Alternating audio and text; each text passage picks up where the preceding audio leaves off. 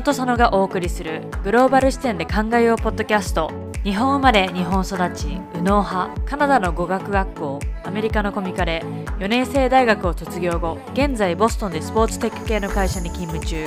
アイルランド系アメリカ人と国際結婚をした宇野こと早紀江と日本生まれタイ育ち左脳派アメリカの大学を卒業後東大大学院に進学し現在は日本の再生医療系スタートアップで勤務中の左脳ことアミが日本と海外に住んで感じたことをそれぞれの視点から語り倒します。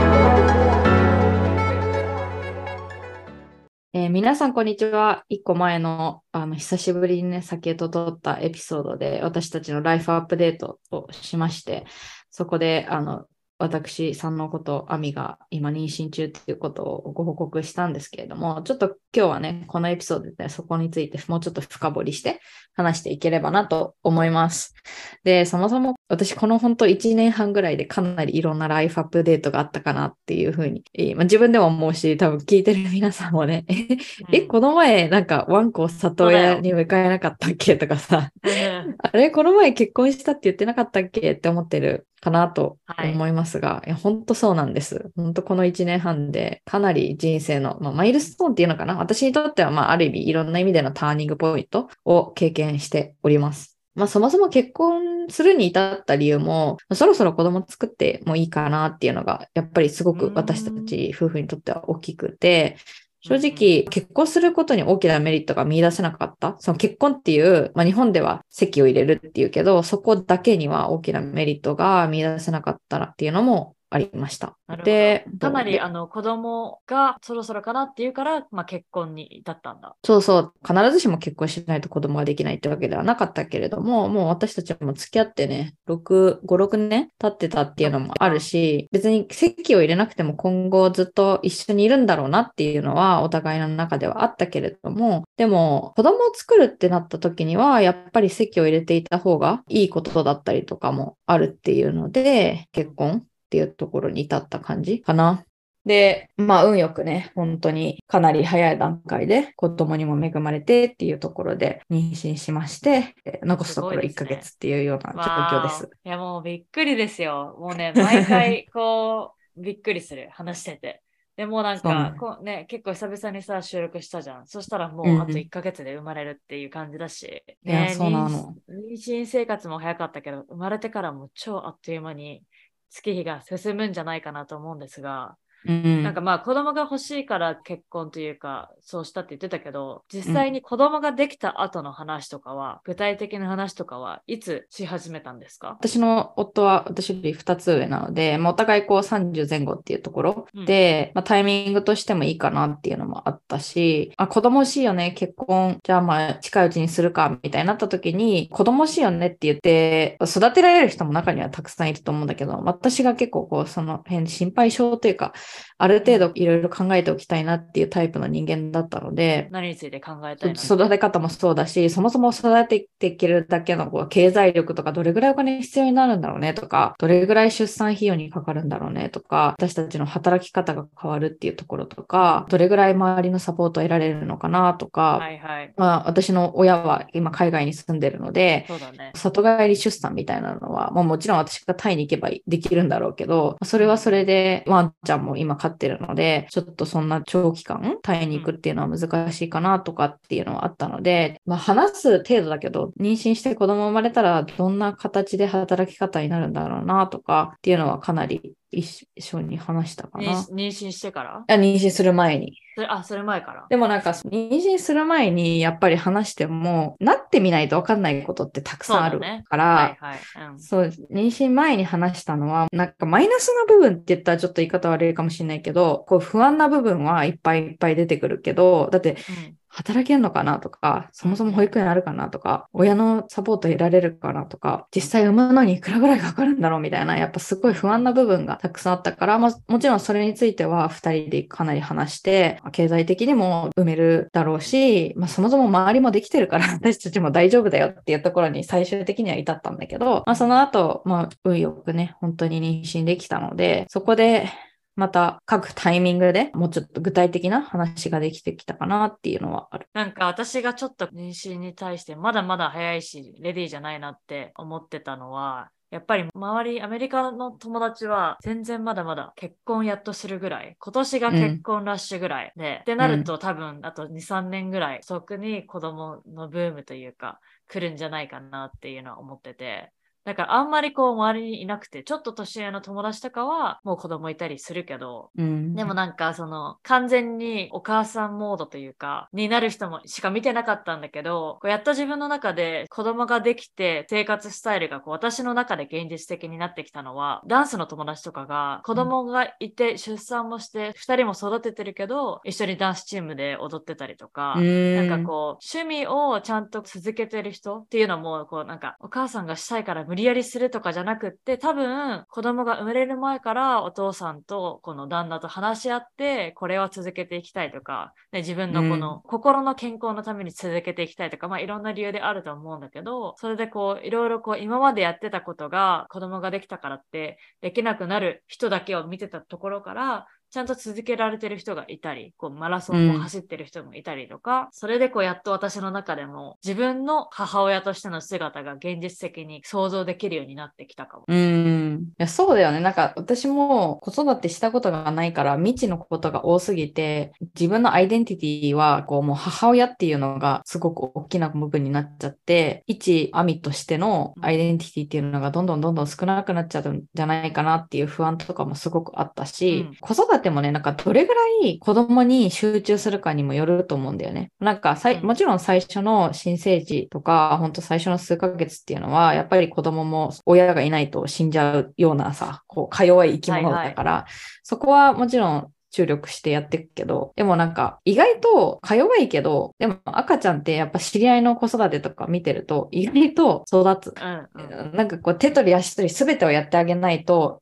もう死んじゃうわけではないし、例えばちょっとおむつとかも、毎回毎回変えないとダメとかそういうわけじゃないし、その辺は私はすごい子供子供ってなりすぎないように、いい感じにメンタルのバランスを取りながらやりたいなっていうのはすごく思ってて、まあそれはね、今妊娠後期でこうなりたいなっていう母親像なので、もしかしたら出産したらもうなんか子供ってなっちゃうかもしれないけど、今の時点ではなんかそこまで全てをやってあげなくても育つし、うちのやっぱり母親の影響っていうのがすごく多くて、もうちょっと大きくなってからだけど、本当にかなり母親は自分のキャリアっていうのが強くあったから、専業主婦ではなかったし、フリーランスだったから産んでも結構比較的早く復帰して、あの本当数ヶ月の子供を自分の親に預けて仕事に戻って、かつ両親とも海外に行っちゃって、1ヶ月2ヶ月ぐらい南アフリカにいたりとかっていうのもあったからさ、えーなんかそういういい意味で一歩引いた育児みたいなのをししてる親がすごく近くにいるから、だから私はなんかやっぱ自分っていうアイデンティティもすごく大切なので、そこはいいバランスを取りながらやっていきたいなっていうのはすごい思うよね。そうだねだからまあ先がそういった趣味がいっぱいあるように、私は私でまあなんかこれって言った趣味はないけど、赤ちゃんにずっとつきっきりとかさ、そういうのはまあ、諦める諦めないじゃないけど、やっぱとりあえず子育てに集中する人がなんとなく日本のお母さん像ではいいとされてるような気がするけど、うん型にとらわれない育てそうだみたいな。。ねそう、それはしたいなってすごい思うし、仕事もなるべく早めに、もうもちろん自分の体調とか子供の子育てしやすい、その辺大変な子っていう子供のなんだろう、生まれ持ったキャラクターっていうのもあるだろうから、ちょっとその辺も見極めながらだけども、まあなるべく早めに仕事に復帰したいなっていうのはすごく思うので、それはなんか私が私としているためっていうのはすごくあるし、うん、なのでもう100%、私の100%が子育てみたいにならないようにはしたいなっていうのは、まあ、うん子育てにも100%だし、まあ、自分の網っていうアイデンティティにも自分100%、うんそう、投じていきたいなっていうのを思う。大サポートです。ぜひ。ありがとう。まあ、うん、なんかまあアメリカだとそういう生き方全然しやすいし、みんなサポートしてくれるけど、まあ、もしかしたら日本の方が難しいと思うけれども、ここでもね、このポッドキャストとかでも、そういった視点も今後はシェアできたらなと思うし、そうだね。まあ、本当にいろんな価値観があるからさ、何が正解かもわかんないし、なんかその子供に本当に24時間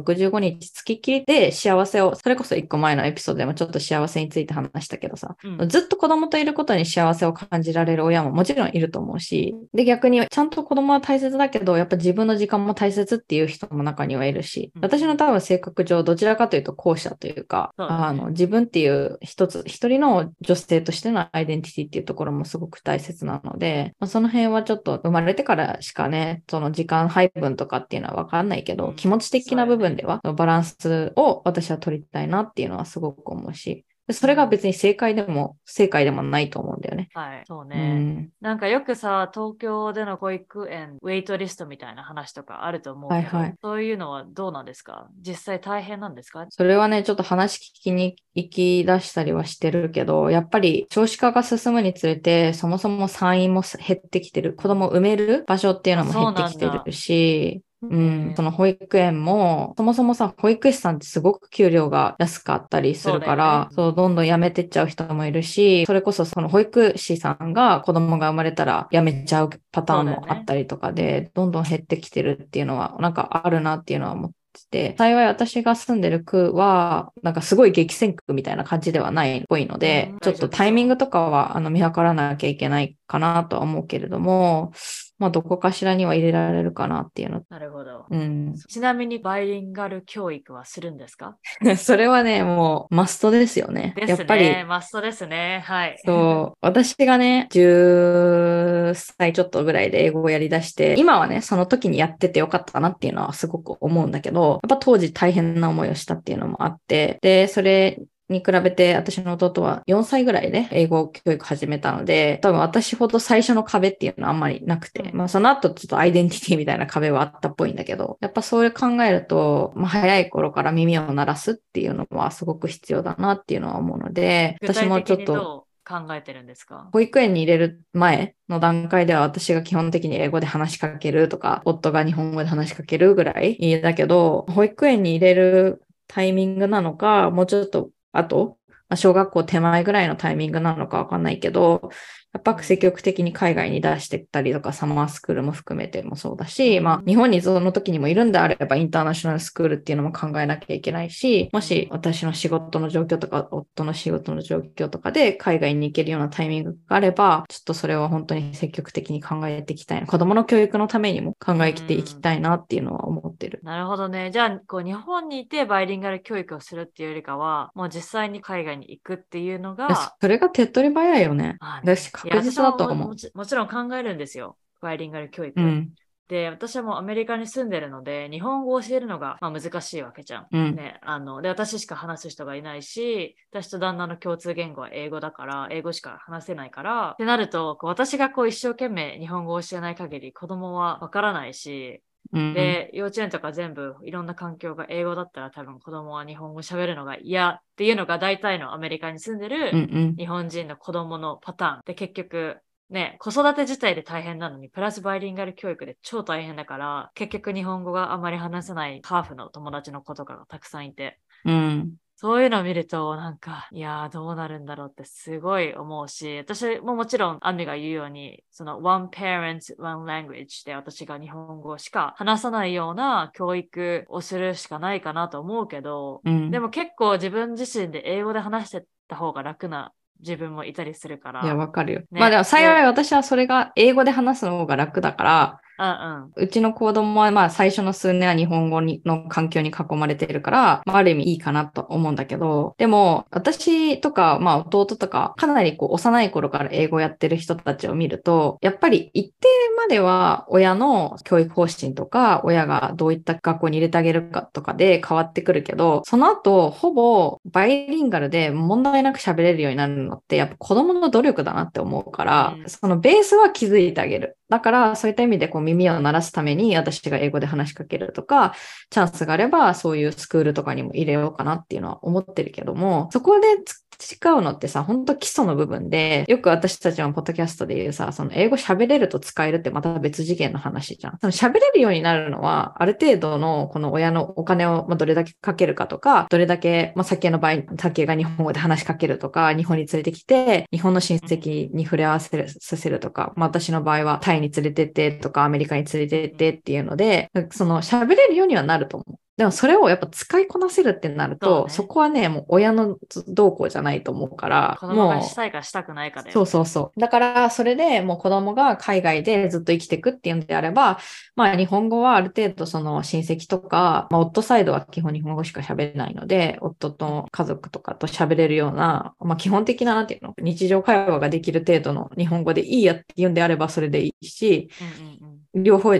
がっつりやりたいっていうんだってあれば、まあそれをサポートしてあげるのはできるけど、やっぱその、それを決めるのは本当に本人だなっていうのは思うので。ちなみにさうん、アミの弟はどんな感じなんですか、今？だって4歳で海外に行って、そうだね。ずっと英語の環境で育ってきて。考えるのは多分彼はもう本当完全英語。で、日本語はもちろん日常会話できるけども、やっぱり深い話とか、それこそこの一個前のエピソードで話してた幸せについてっていうのを議論するには、日本語で最初してても、やっぱ英語での方が彼にはとってはやりやすいから、どんどんどんどん英語になっちゃう。でも、私もそれ一理あって、私ずっとこの教育、例えば生物学とかさ、医学みたいなところについて勉強してきたのって全部英語だから、じゃあ急に日本語でそれについて語ってくださいって言われたら、これだけ日本語喋れてて、日々の生活問題なくて、仕事も日本語でできるけど、やっぱそこのなんか専門的な部分を日本語で語れって言われたら、ちょっとうってなる部分はあるので、そうだよね。そう、そういうのがあってもいいと思うんだよね。普通の日常会話とか、まあそれこそ仕事する分には問題ないレベルでは喋れるけど、専門性が出てきたりとかっていうところは一つの別の言語でっていうのもいいと思うし、そうだね。まあそうなるとかなり先の教育になるかなと思うので、まず最初のところは、はい。うんと耳を鳴らすとか、ベースを築いてあげるっていうところで、まあ、バイリンガルになれるべく、こう、ベースを築いてあげようかなっていうのは話してるし、でもそれはね、かなりね、親も努力が必要だと思う。やっぱ私も夫とは日本語で喋るから、もちろん英語でわーって喋ったりすることもあるから、そういった意味で多分私は今夫と半分半分ぐらいで喋ってるの。うんうんだけど、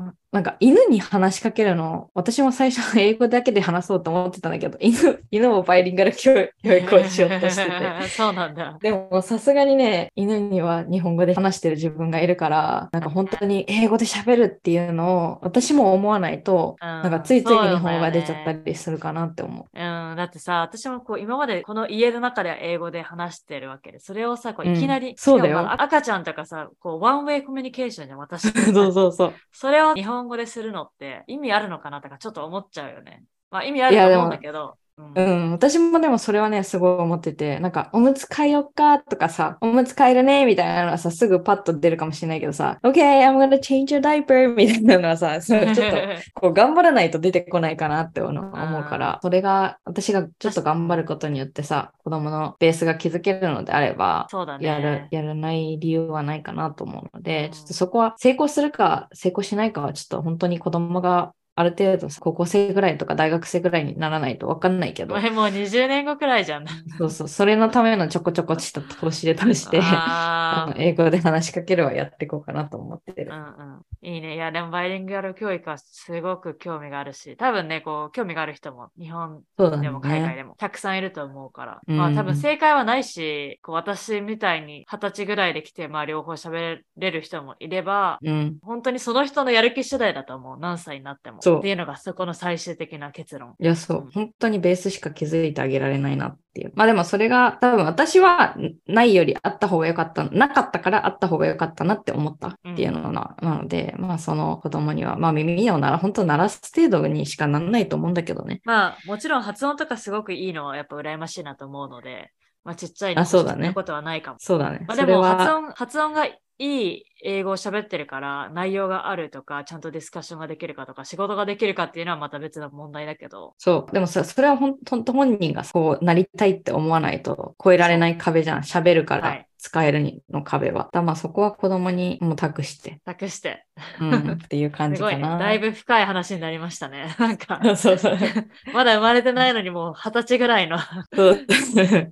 どうなるか想像してわかんないからね、本当英語なんてやりたくないっつって日本語しか喋れない子になるかもしれないけど。うん。だけど、その私たちがよく話すのは、ある意味さ、習い事とかも親のエゴの部分があるじゃん。うそうね。だから、まあ、いろんなことをやらせてあげたいなっていうのはあって、でも、絶対対やらせるのは、もう絶対もう強制するのは、まあ、バイリンガル英語っていうのと、あとは水泳はもう絶対強制させるっていうのを言ってて、水泳は別にだって泳げないと死んじゃうかもしれない状況ってあるじゃんー。そういうことか。命を守るっていう意味で。で、そう。まあだからそこは絶対もう何と言ってもやらせるって言ってるけど、他のなんかピアノとか、バイオリンとか、サッカー習いたいとか、野球やりたいみたいな、なんかそういうのはもう子供に任せるか、まあ一回経験させてあげて、やりたいってなったらじゃあ続けなさいっていう感じになるかなとは思うけど、まあバイリンガル教育とちょっと水泳は嫌だと言っても、ちょっと強制で 強制してやらさようかなっていううんうん。いいじゃないのは思。ってます。だいぶいろんな話できたんじゃないですか？そうだね。でも本当なんか妊娠中やっぱりすごく思ったのは、本当イモーショナルローラーコースターってよく言う人もいるけど、もちろんホルモン的なあれで気持ちのアップダウンがあったりっていうのはそうなんだけど、やっぱり見えないじゃん。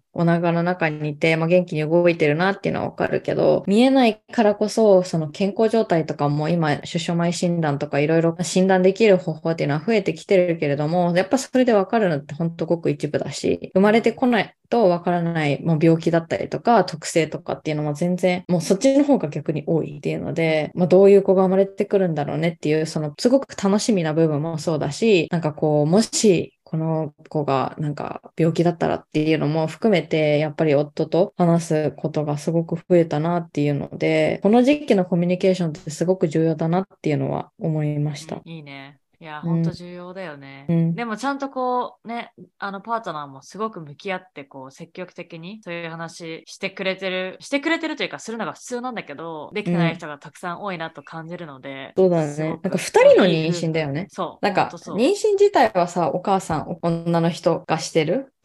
実際お父さんは妊娠期間、こうできることって、まあお母さんの話を聞いてあげるとか、まあ、ちょっと体が辛いって言ったらマッサージしてあげるとか、気にするっていうことぐらいしかできないけど、でもやっぱり二人の子供だし、二人で育てていく子供っていうところで、なんか二人の妊娠だなっていうのはすごい思う。で、まあ最初の9ヶ月、10ヶ月お母さん側の負担が大きいっていうのはあるけど、でもそれをやってあげてるとか、まあ子供が生まれてからさ、なんか子育て手伝うとかいう人、旦那さんとかいるけど、はいはい。マジ何言ってんだって思うし、ね手伝うって何みたいな。うん、ほんすごいと。思うし、お母さんってさ、自分がお腹にいるから、こう、だんだんだんだん母親になる準備ができるっていうのはすごくあって、気持ちな部分もそうだし、でもお父さんってさ、やっぱりその、奥さんが妊娠してるのを見てる、見てて、奥さんが体痛いとか言ってるのを聞くぐらいしかできないから、やっぱその気持ち的にお父さんになる準備っていうのが、まあお母さんに比べて遅いんだろうなっていうのは思うけど、でもやっぱそれをこう同じようなスピードに持っていくには、本当二人のコミュニケーションがすごく重要だなっていうふうに身をもって感じた、この9ヶ月だったかなと思うし、あうん、だからコミュニケーションはすごく、ただ子供がいなくても重要だけど、さらに妊娠ってなった時には、本当に本当に重要だなっていうのは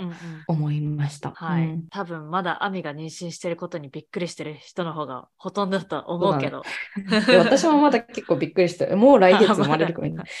本当だよね。まあでもいろんな準備はできてるんですか？お家とか、グッズそうだね、今でも遅い方だと思うんだよね。だけど、まあ、あの、私も産休に入って時間もできたっていうので、いろいろと準備はし始めてて、まあ、なんかこう、結構初めての子供でさ、テンション上がっていろいろ買っちゃうみたいな人がいると思うんだけど、私は結構堅実なので、もうミニマムで、もらうもので、お下がりはお下がりでもらうし、まあ、お金かけるところはかけるけれども、服とかもさ、すぐ大きくなるから、とか言って、なんかもう最低限ぐらいしか買ってないし、そういった感じでちょっとゆるい子育てができればなっていう。うん、ふうにはまあ必要だったら思ってすぐ買えるしね。そう、もう Amazon で頼めばネットですぐ翌日に来る時代なので、そういった意味で、必要最低限の部分は揃えたかなっていうので、あとはなんか、その入院するときに必要なものとかは、ちょっと、この前、あの、病院に行ったら、そろそろ揃えてくださいねって 言われたので、ああ、そうだ。この数週間で揃えて、いつでもね、もし陣痛が来た時には、病院にさっと行けるような状態に持っていければなと思うけど。ああ、じゃあ、まあね、あと何回アミさんが出産する前に取れるかわからないですか？このポッドキャストも。うん。またここでもいろんな報告を、そうだねも妊娠してることを発表したので、その都度アップデートしていただけますか？いろいろ。もちろんです。なんか、あの、完全子育てチャンネルにはならないと思うんだあ、けど。そうね。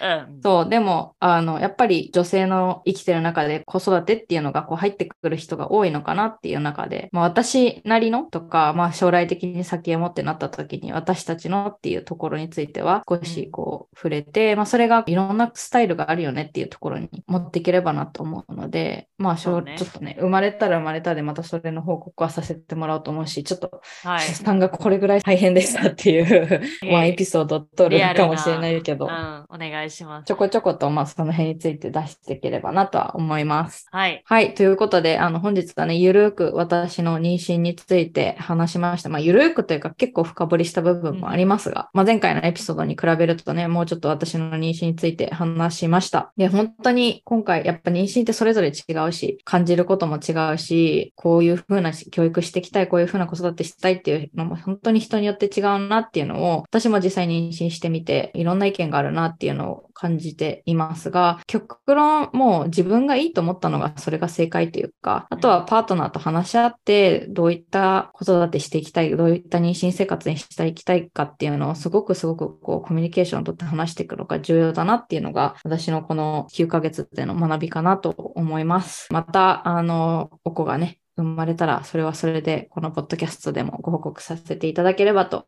思っているので、もうちょっとのエピソードはまだ妊娠中かなと思いますが、また生まれたら生まれたで報告させてもらいます。はい、お願いします。今回のエピソードに質問がある方は私たちに連絡をお願いします。メールアドレスは contact.unosono.gmail.com Facebook のうのとそのコミュニティへ参加をすることによって私たちと直接やり取りをしたりエピソードの裏話なども聞けるのでぜひ参加してください。もし共感する役に立ったと思う方は Apple のポッドキャストでレビューを書いてください今後触れてほしいトピックや感想などはショーノートのお便りボックスから送ってください宇野とさのの SNS やポッドキャストのフォローも忘れないでください。We'll see you next time. Bye!